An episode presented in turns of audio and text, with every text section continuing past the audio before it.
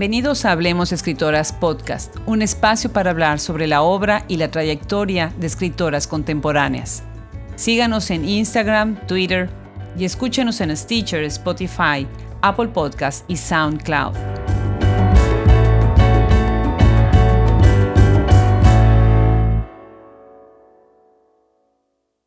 Yo soy Adriana Pacheco y hoy le doy la bienvenida a Itzel Guevara del Ángel una escritora nacida el 16 de diciembre de 1976 en Jalapa, Veracruz. Itzel tiene varias obras publicadas como Santas Madrecitas, con Aculta 2008, A qué le temen los niños, IBEC 2018, y la novela Morderse las uñas, editada por la editorial pontificia Universidad Javeriana 2017. Ha ganado numerosos premios y ha sido finalista en varios de ellos. Bueno, voy a leer un fragmento del cuento que le da título al libro, que se llama ¿A qué le temen los niños? Nadie está seguro de la fecha en que llegaron los tigres, cuando se llevaron a los otros animales, cuando colocaron las jaulas, los túneles y reforzaron la reja exterior, la gente pensó que se trataba de trabajos de mejora. Dejamos de visitar el zoológico, por eso no supimos cuando llegaron. Primero comenzó como un rumor, que dicen que por tu casa hay un zoológico con tigres? Me preguntó una compañera de la escuela. Tuve que esperar el resto de la semana para cerciorarme de que no eran mentirillas de niñas, como decía mi mamá. Tuve que evitar a mi compañera el resto de la semana para no aceptar que no sabía nada del asunto. Hoy tenemos el gusto de conversar con Itzel Guevara del Ángel, una escritora joven del estado de Veracruz, de la ciudad de Jalapa. Estoy muy contenta de tenerla en el programa. Bienvenida, Itzel. Muchísimas gracias, Adriana, por la invitación.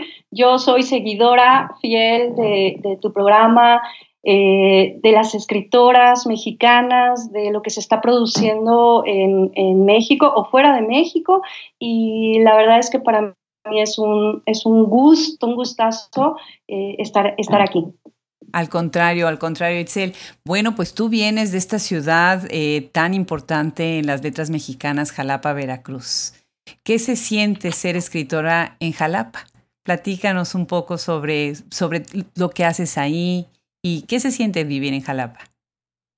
Bueno, mira, yo nací acá, yo soy de acá, acá crecí, y he decidido, pues hasta el momento, quedarme en, Jalapa porque para mí como, como escritora, para mí como persona, es bien importante el poder estar en un lugar en el que, en el que me siento bien. Creo que eso es lo fundamental, eh, más allá de que me dedique a, escribir o, hacer lo que hagas. Eh, Jalapa a mí me ofrece el espacio, me ofrece el tiempo, me ofrece las posibilidades, las condiciones idóneas para poder hacer lo que hago, para poder eh, escribir. Em, aquí tengo pues una red de apoyo muy grande. Acá tengo a las personas que en mi vida significan lo más importante. Entonces, pues yo quiero estar en un lugar donde, donde me sienta así.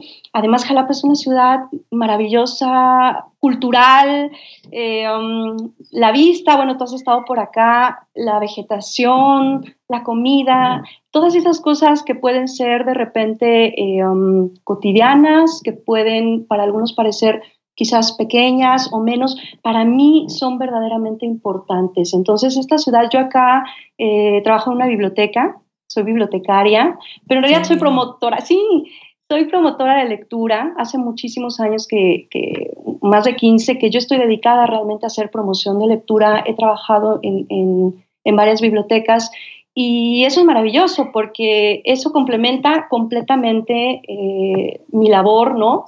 como escritora, complementa mi pasión por, por, la lectura. Yo antes que nada soy lectora, creo que después de ser lectora soy promotora y creo que después de ser promotora soy escritora, ¿no? Entonces, eh, creo que esas tres cosas juntas, tener la posibilidad de, de hacerlo, pues eso es lo que para mí significa vivir acá en Jalapa.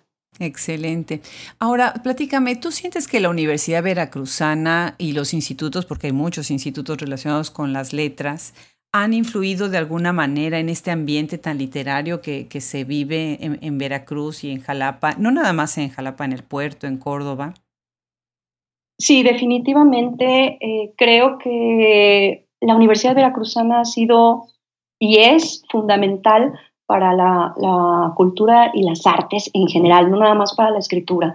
Eh, um, yo, toda mi trayectoria desde niña, los cursos que he tomado, los lugares donde me he, tomado talleres, todo tiene que ver y ha tenido que ver con la Universidad Veracruzana. Aquí tenemos por parte de la Universidad Veracruzana Facultad de Letras, están las maestrías y el doctorado en literatura mexicana, está la especialización en promoción de la lectura, tenemos la orquesta sinfónica más antigua del país, tenemos institutos, museos, eh, galerías de arte, teatros de parte de la Universidad Veracruzana. Y eso junto, por ejemplo, con el Instituto eh, Veracruzano de la Cultura, verdaderamente han hecho un espacio en el Estado y, bueno, particularmente en Jalapa, eh, que es digno de mencionarse y que para los que hemos vivido aquí y hemos crecido dentro de esos espacios ha sido fundamental.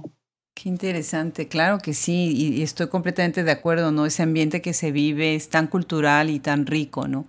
Y definitivamente la gente se, se mezcla en este ambiente cultural, se siente cuando visita uno la ciudad.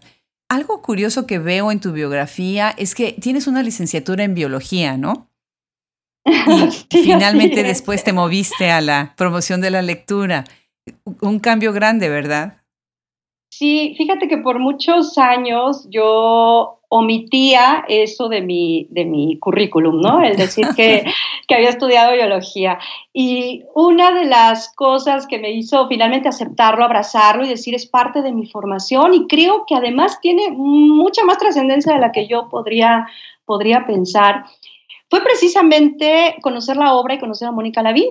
Cuando yo supe que Mónica Lavín, que además yo es una de las escritoras que, más he admirado y que ha sido fundamental en, mi, en, mi, carrera, en mi, en mi, como escritora, como lectora, cuando yo supe que ella había estudiado biología y lo ponía así en su, en su currículum, yo dije, bueno, vamos, ya acéptalo de una vez. Y así es, yo estudié eh, la licenciatura en biología en la Universidad Veracruzana, pero he de decir que jamás ejercí la, carrera, ¿no? Jamás yo me titulé y cuando tuve mi título lo guardé y dije, ahora sí vamos a ver de qué va la vida y ahora sí voy a descubrir hacia dónde me voy a mover y pues me, moví hacia, la, hacia las letras, hacia la literatura y hacia la promoción de, la lectura. Bueno, entonces eso, como has dicho en otras entrevistas, eh, empezaste tarde, ¿no? Con el ejercicio de la escritura ya, ya como un oficio. Así es, ya como, como oficio, digamos, empecé muy tarde. Mi primera publicación fue a los 30, casi a los 31 años, fue mi, mi, primer libro publicado. Pero además yo comencé, digamos, una cosa es la publicación, otra cosa es pues tu trayectoria previa, ¿no? Antes de que llegue la, la publicación. Yo creo que tendría no sé, un año, un año y medio que yo había decidido que finalmente iba a, intentarlo. Yo siempre tuve y eso suena, yo lo he escuchado en todos lados, suena ya a disco rayado, ¿no? Eh, um, yo siempre tuve la, la, idea de ser escritora, la inclinación por la escritura, pero en mí pasaba algo muy, muy interesante, que es que me daba terror, me daba terror eh, um, escribir y mostrar lo que yo escribía. Entonces, yo estoy segura que muchas, muchas, muchas personas eh, se han quedado en el camino por esa, esa em, especie de, pánico escénico, que en este caso no sería escénico, pero, pero bueno, más o menos se siente así. Y, um, y sucedió que yo ya casi iba a cumplir los 30 años y la vida se replantea cada, cada cierto tiempo y yo dije, bueno, no es posible que yo me voy a morir y nunca voy a intentar siquiera ver si, si podría haber escrito algo, ¿no? Entonces eso fue lo que, la edad fue lo que a mí me, me motivó a decir, pues vamos a, ver qué, qué pasa, que, que, lo único que puede pasar es que, es que yo fracase y eso no, vamos, que no, no hay ningún problema tampoco con eso. Y así fue como yo entré a un taller de escritura creativa aquí en Jalapa y ahí fue donde, donde empecé descubriste la vocación. Entonces, bueno, primordialmente eres cuentista, tienes unos cuentos excelentes y la verdad es que eh, este cambio después a la novela, a la novela corta, también te hizo, te hizo mucho bien. Bueno, para todos los que nos escuchan, eh, empezamos la conversación con un fragmento del libro ¿A qué le temen los niños? Este libro te lo publicó el Instituto Veracruzano de la Cultura 2018. Es un libro que, me hizo pensar, me, que me dejó pensando, ¿no? Porque es la historia de una familia disfuncional con un padre abusivo, em, él mismo como padre una figura ambigua y contradictoria, eh, hay una relación incestuosa, ¿no? Que se ve siempre que está ahí constante, constante de distintas maneras. Hay una seducción, ¿no? Un avance lento en esa seducción. Y se me hace muy interesante porque hay muchas escritoras que hablan, toman el tema del padre, ¿no? Es un tema muy recurrente en la, en la obra de las escritoras contemporáneas. Platícanos eh, un poco acerca de esta significación, de esta representación del padre en el centro de la familia de acuerdo a, esta obra y a tu perspectiva como escritora. Pues mira, en este libro yo pues obviamente quería tocar el tema de la infancia que viene junto con el de la familia, por supuesto, ¿no? A veces no sé si es realmente un tema de la infancia o es eh, la, familia, eh, vienen juntos. Y junto con el, tema del padre y este personaje, ¿no? Como lo has descrito en, todos los cuentos, ¿no? Es este padre abusivo, controlador, eh, infiel, explosivo, violento, de muchas maneras. También está el tema de la madre, ¿no? Está la contraparte que es la madre, que si bien no es una madre sumisa, porque a lo largo de los cuentos se ve eh, las diferentes situaciones, la madre todo el tiempo está peleando, está, está em, intentando eh, mantener a la familia. En, el último de los cuentos, por ejemplo, Renault la Alianza Amante-Pistola, está el tema incluso ¿no? de, de, la pistola y de la madre que se roba la pistola del padre, ¿no? Entonces, es decir, es una madre que da lucha y que responde con violencia de una manera diferente, de una violencia diferente, pero responde la violencia igual del, padre. Entonces me parece que las dos figuras eh, son, son importantísimas porque se complementan, porque por uno es que, es que responde el otro y viceversa, ¿no? Entonces, yo quería mostrar en, este, en estas historias eh, la familia, esta idea de, tradicional que hay de la familia, papá, mamá, hijos, trabajo, casa, eh, fotografías familiares, hacia afuera todo es como muy perfecto o muy lindo, pero ¿qué pasa dentro, no? Entonces, prácticamente lo que se ve en esos cuentos es que lo que se vive es una guerra, hay una guerra constante dentro de la familia, dentro de la casa, en un espacio en el que se esperaría que um, sea un espacio seguro, que sea un espacio en el que están las personas que te van a proteger, que están las personas que, en las que puedes confiar, se vuelve todo lo contrario, ¿no? Se me hace muy relevante lo que dices, porque, porque estamos hablando de estas ambigüedades, ¿no? Definitivamente se está hablando de una serie de ambigüedades.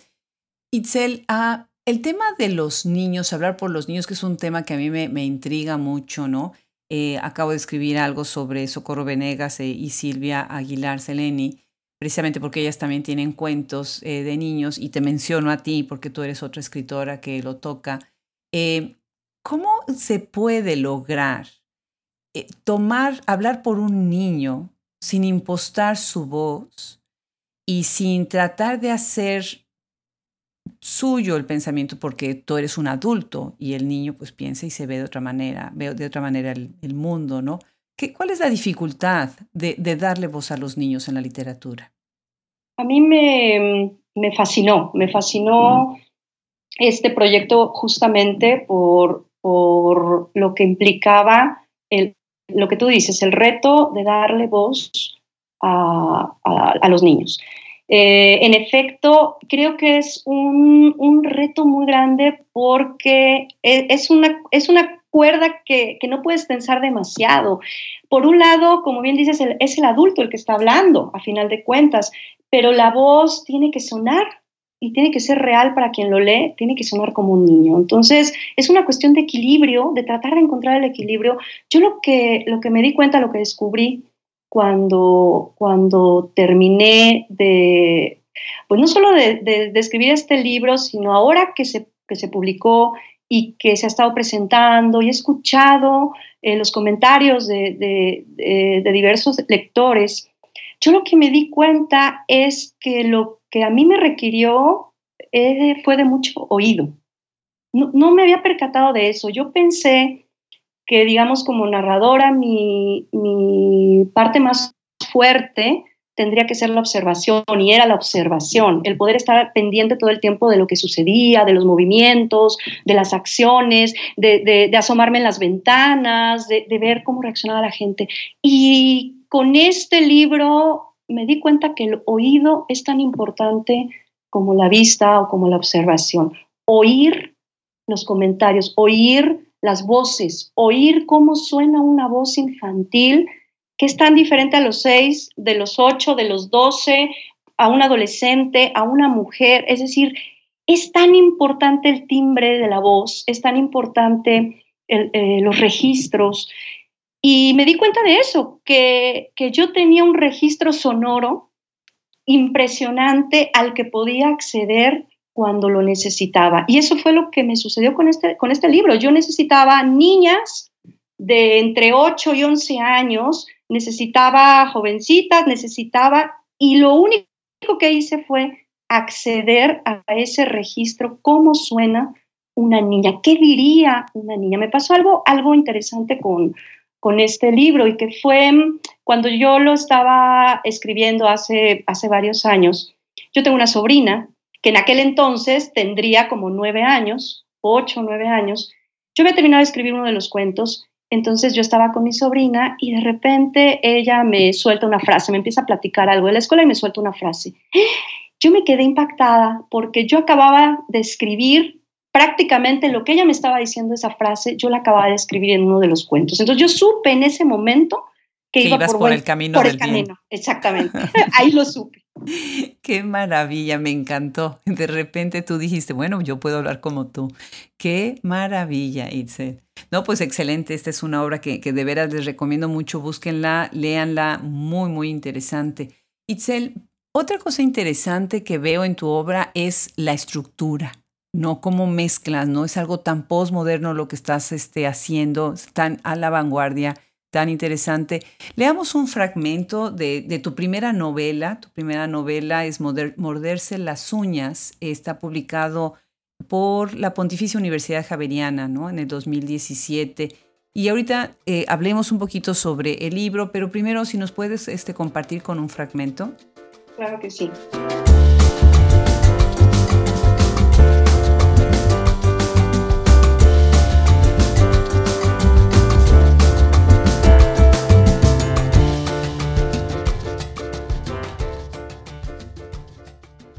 Soy una mujer.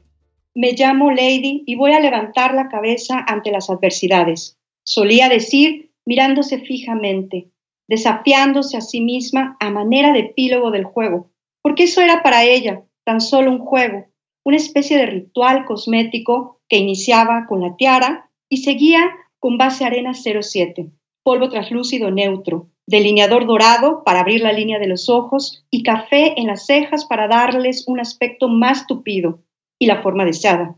Mascarilla negra en pestañas superiores e inferiores. Sombras ocre.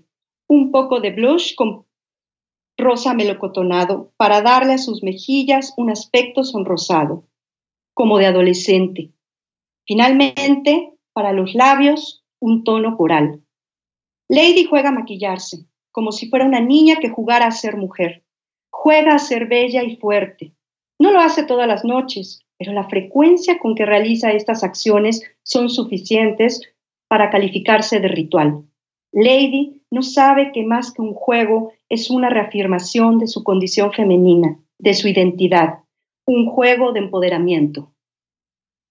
Muy interesante este libro y muy interesante la manera como lo tienes estructurado en donde estás intercalando eh, un personaje muy interesante que es este Lady, que ahorita platiquemos de ella, pero estás intercalando cosas que hablan de consumismo, de productos, historia, de sociedad, ¿no?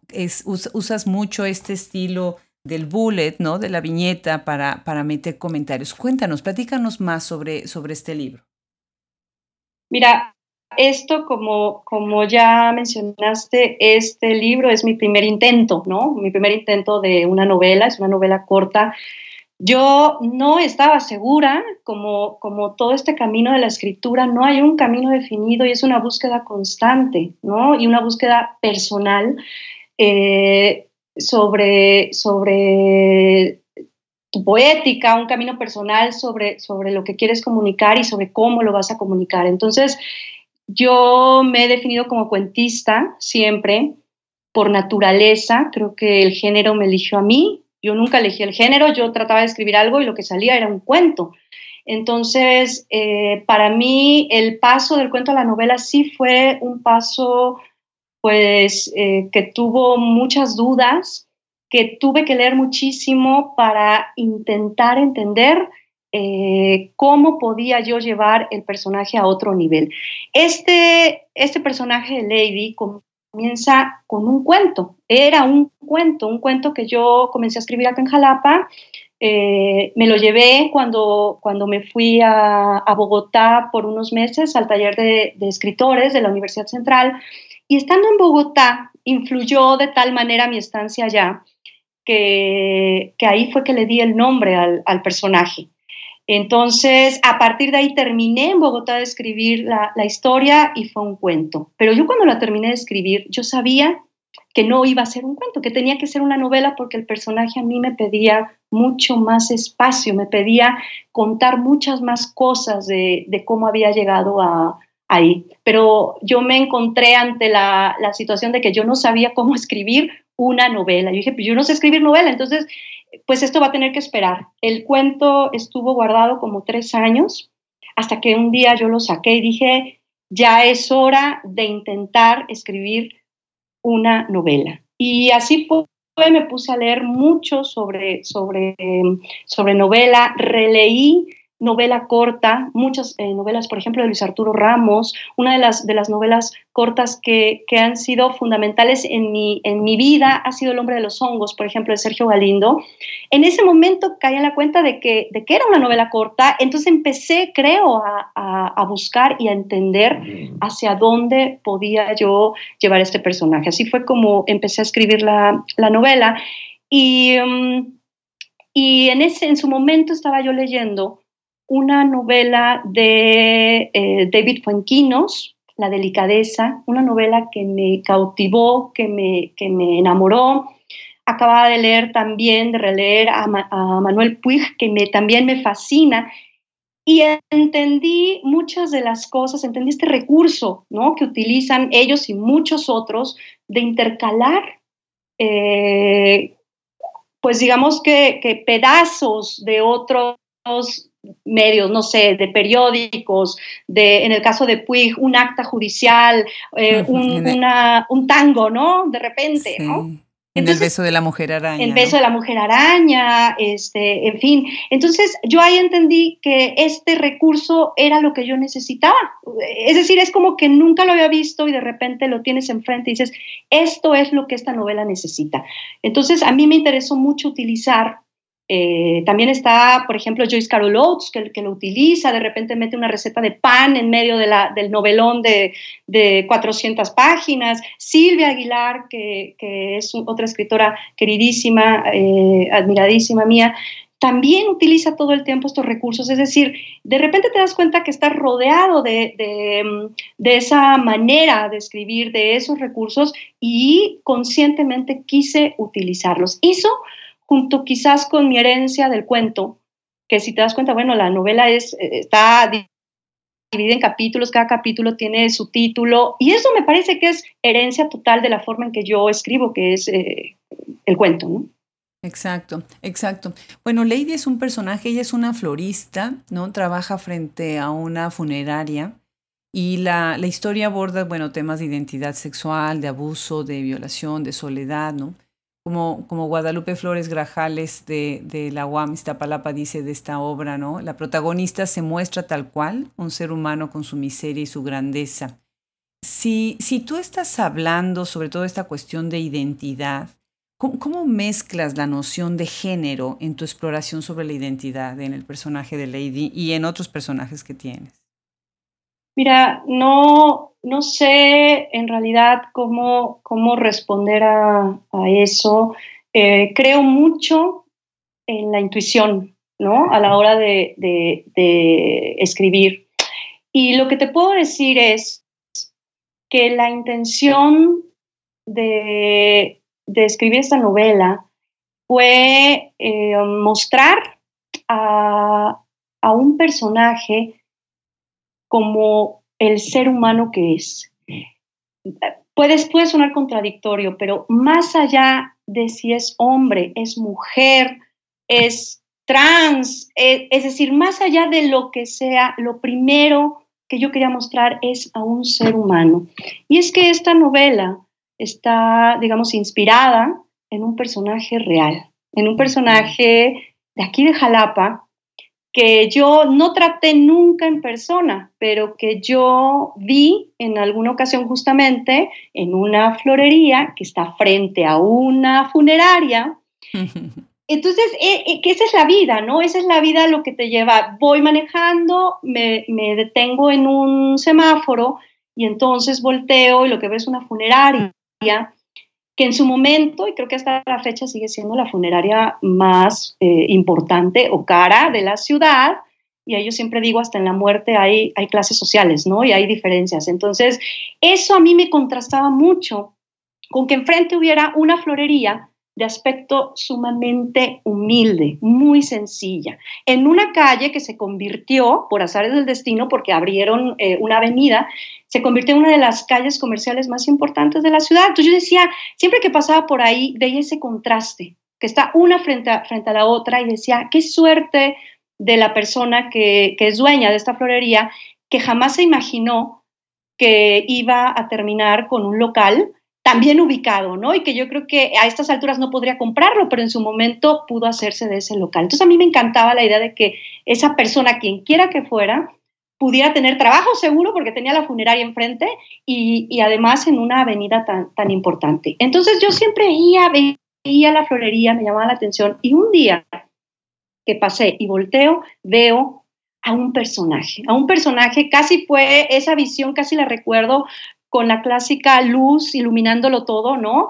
Y era una, una florista con un aspecto físico completamente masculino, completamente eh, rudo, toda su, su, nariz, su boca, sus brazos, todo era, era rudo, pero había un contraste que era, vamos, que no podías no darte cuenta, y era una feminidad lo que salía de ella, una delicadeza, ¿Cuántos minutos pude estar ahí? Medio minuto, un minuto quizás, y la vi y me impactó. Me impactó eh, cuánta, cuánta feminidad puede haber en, un cuerpo, en un cuerpo masculino. Entonces, eh, posteriormente me enteré que se llamaba Suave.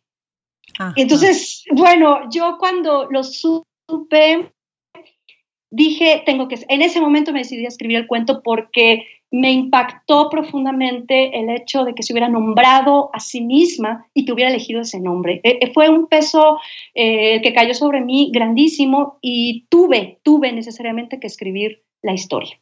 Qué interesante. Muy bien, pues me gusta muchísimo tu idea y además toda la anécdota que está atrás de este libro. Tienes eh, otro libro, Santas Madrecitas, con Aculta 2008 lo tengo ahorita aquí en mi mano y algunos ya lo han de haber visto en Instagram, en las redes, porque me hizo, me hizo muy interesante. Las dos portadas de tus libros se me hacen muy interesantes. Esta portada tiene a una mujer con una eh, máscara de una jirafa y una niñita con una máscara de un osito. Entonces empecemos platicando de Santas Madrecitas a partir de su, de su portada. Sí, mira, tengo que decirte que amo esa portada. Es la portada más bella que, he tenido, que he visto. Eh, hasta la fecha eh, es la que, de los libros que tengo, es la que considero más, más linda. Eh, um, y además esta portada tiene toda una historia que te la voy a contar ahorita y que um, era un secreto, un secreto de familia que ahora voy a, develar. Oh, qué bien. Y, espero ser perdonada por, por este secreto que voy a develar. Mira, resulta que yo no conocí la portada de este libro hasta que me llegó el libro por correo a mi casa. destapo la caja y conozco el libro. Era, era una sorpresa, ¿no? Entonces, bueno, yo cuando lo veo casi me desmayo porque, porque la portada es maravillosa. En el tiempo en que ese libro se publicó, en 2008, finales del 2008, mi sobrina, mi famosa sobrina de la que tanto hablo, tenía unos tres años, eh, cuatro cuando mucho. Tenía la edad de la niña que aparece en esa, en esa portada con la máscara de panda. Eh, um, quien me conoce, quien, quien, vamos, quien me conoce en persona, quien, me conoce a mí, quien conoce a mi, a mi familia, sabe que esa soy yo, que la jirafa que aparece ahí soy yo, sabe que, que, esa es mi forma de vestir, sabe que uso las bolsas grandísimas, uso las bolsas más grandes que puedo encontrar para poder echar todo lo que encuentro. Creo que tuve una bolsa muy parecida a esa. Y mi sobrina era de esa edad y tenía un abrigo exactamente como el abrigo que aparece en esa foto. De, verdad. Entonces, yo cuando vi la portada dije, esa soy yo y esa es mi sobrina Luciana. Cuando mi hermano vio la portada del libro, me preguntó, mi hermano es el papá de Luciana, me preguntó, ¿cuándo te tomaste esa foto con mi hija? O sea, imagínate que el papá haya creído que esa foto verdaderamente era de su hija y era mía. Entonces, la foto es de una fotógrafa maravillosa, Floria González, eh, que representa absolutamente todo lo que yo soy y todo lo que quizás este libro también puede representar. Y pasó que yo le dije a mi sobrina siempre que sí, que en realidad ella era la de la foto. Hasta la fecha, ella cree que es la de la foto. En algún momento eh, me preguntó que dónde estaban las máscaras que, con las que nos habían tomado esa foto y yo rápidamente me di a la tarea de buscar por Amazon unas máscaras, las encontré, me llegaron y tengo la máscara de la jirafa y tengo la máscara del panda y ella sigue creyendo que somos nosotras. Qué maravilla, qué bonita historia. Y el significado, el simbolismo de las máscaras, porque ya adentrándose a los cuentos, eh, es tan interesante este, cómo estás hablando de, pues de máscaras de alguna manera, ¿no? O sea, la historia tiene, eh, las historias tienen personajes muy interesantes, muy interesantes. Le damos un fragmento para, para hablar un poquito más de este cuento. ¿Te parece? Es para empezar para los que nos escuchan. Es una colección de 14 cuentos eh, el libro eh, fue mención honorífica en los Premios Nacional de Cuento Beatriz Espejo y el Premio Dolores Castro, preciosísimo eh, Premio Dolores Castro. Segundo lugar, el Premio Nacional de Novela Corta. Bueno, pues si leemos un, un fragmento. Muy bien, voy a leer un fragmento del cuento que abre el libro. El cuento se llama Vitaminas.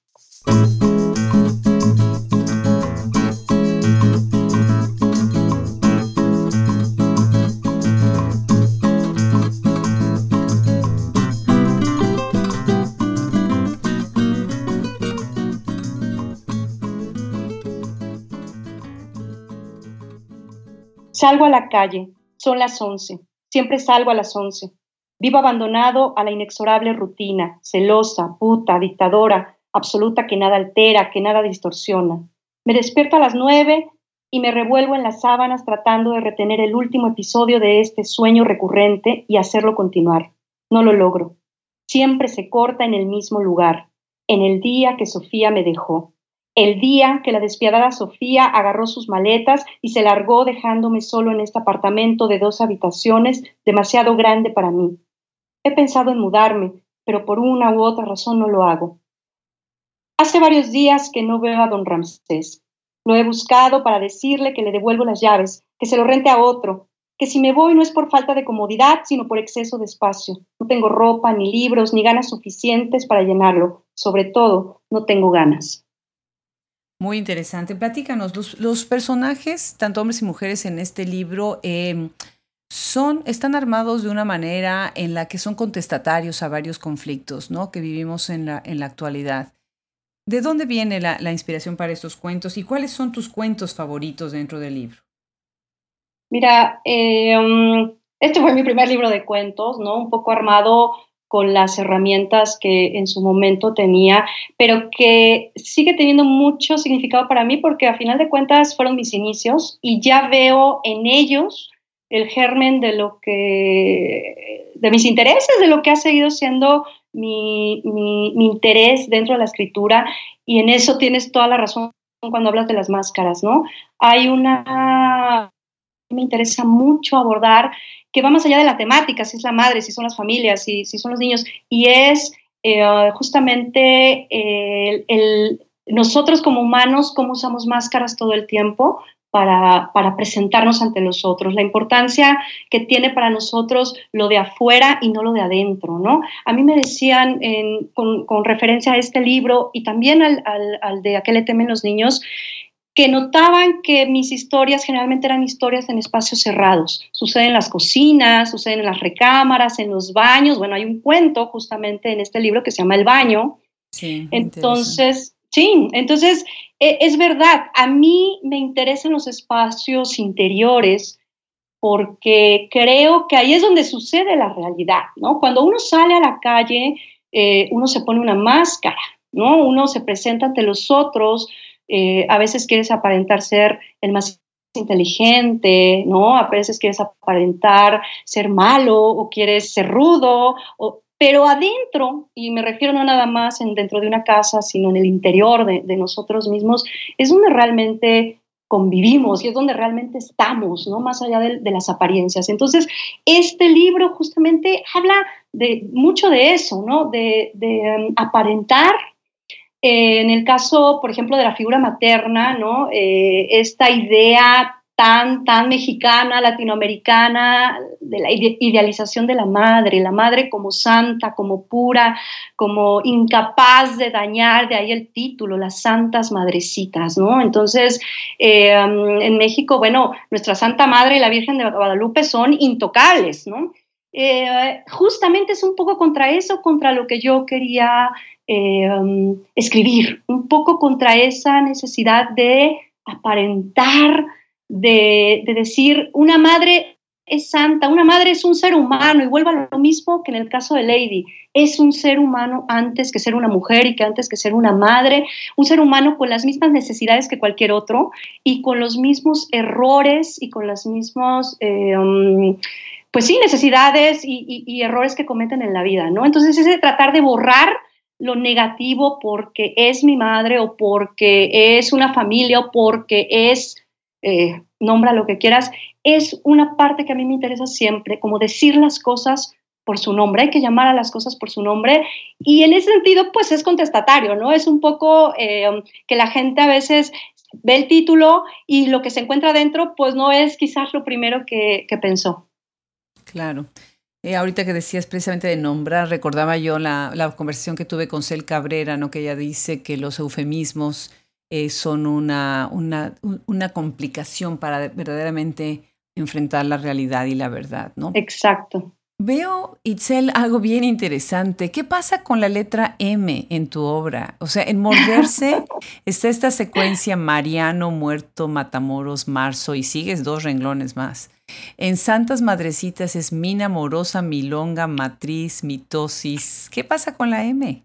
No sé, no sé, me, has cachado en una obsesión que no, no sé qué decirte. Cuando, cuando vi esa pregunta dije, bueno, ¿qué tengo yo con la letra M? Mira, en los dos casos, cuando yo escribí eh, con sus diferencias los dos cuentos, yo caí en la cuenta de que estaba repitiendo la letra M, entonces decidí de manera consciente jugar, entonces quitar otras palabras que, que, empezaban con otra letra y jugar entonces con la letra M.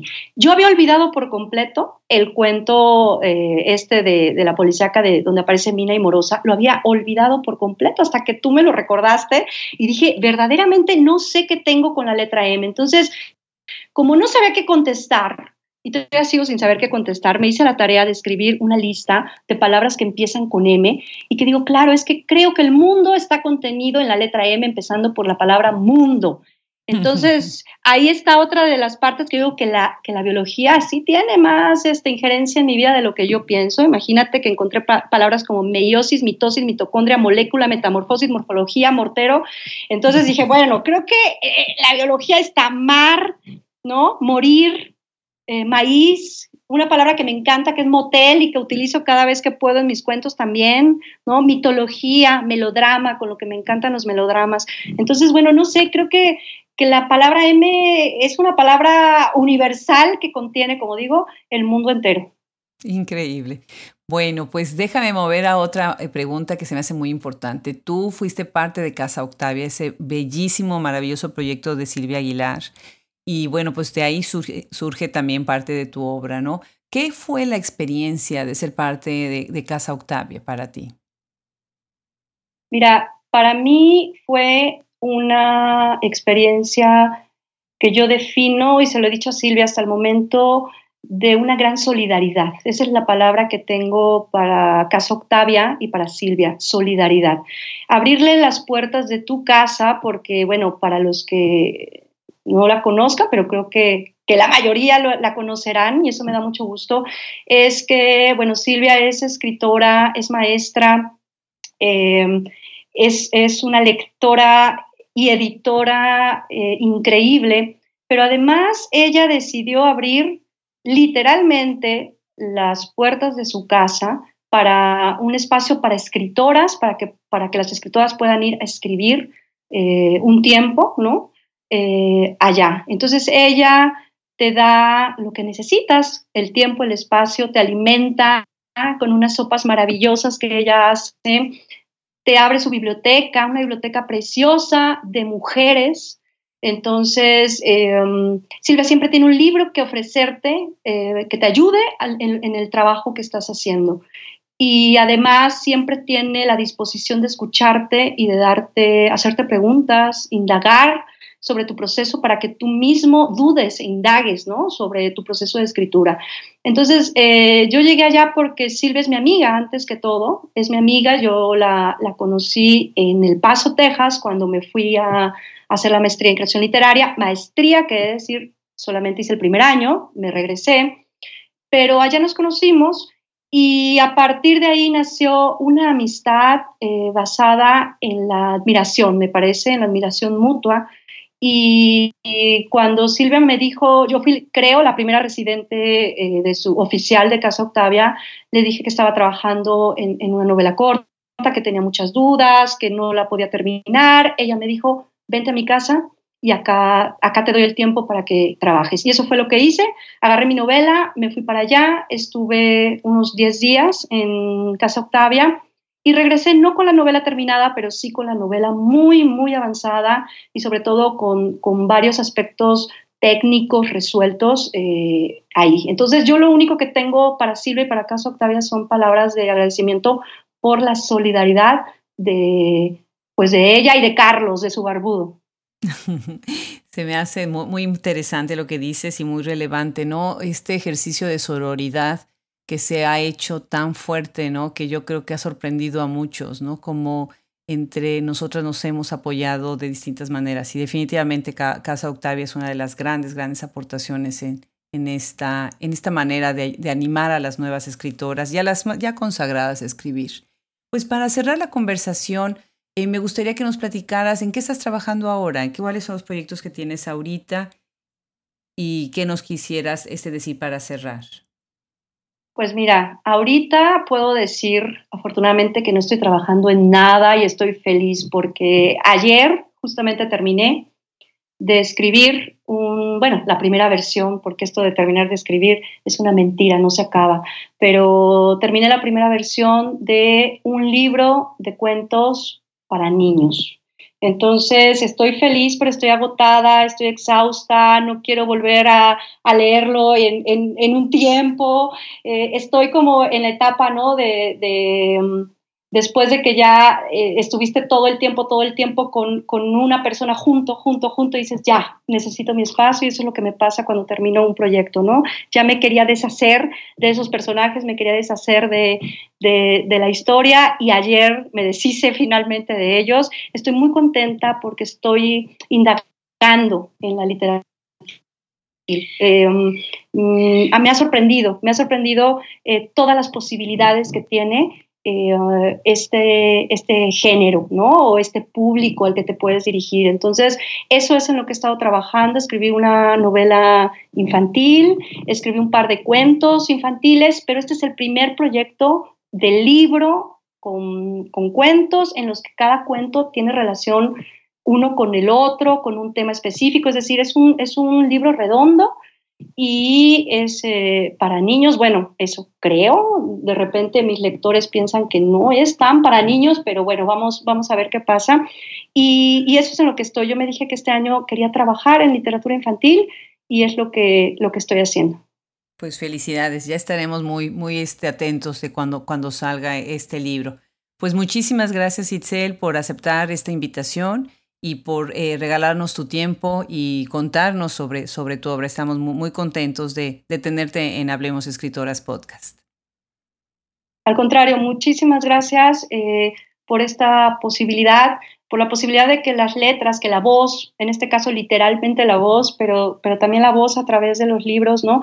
pueda viajar. Y eso es algo que a mí me, me sigue impactando, el cómo eh, la voz de una persona que está en un lugar, en el caso mío estoy en Jalapa, pueda viajar, pueda viajar a, otras partes del país, pueda viajar a otros países y llegue. Entonces eso me sigue emocionando cada vez que, que puedo ver el alcance que tienen las, las letras. Muchas gracias. Al contrario, gracias a ti.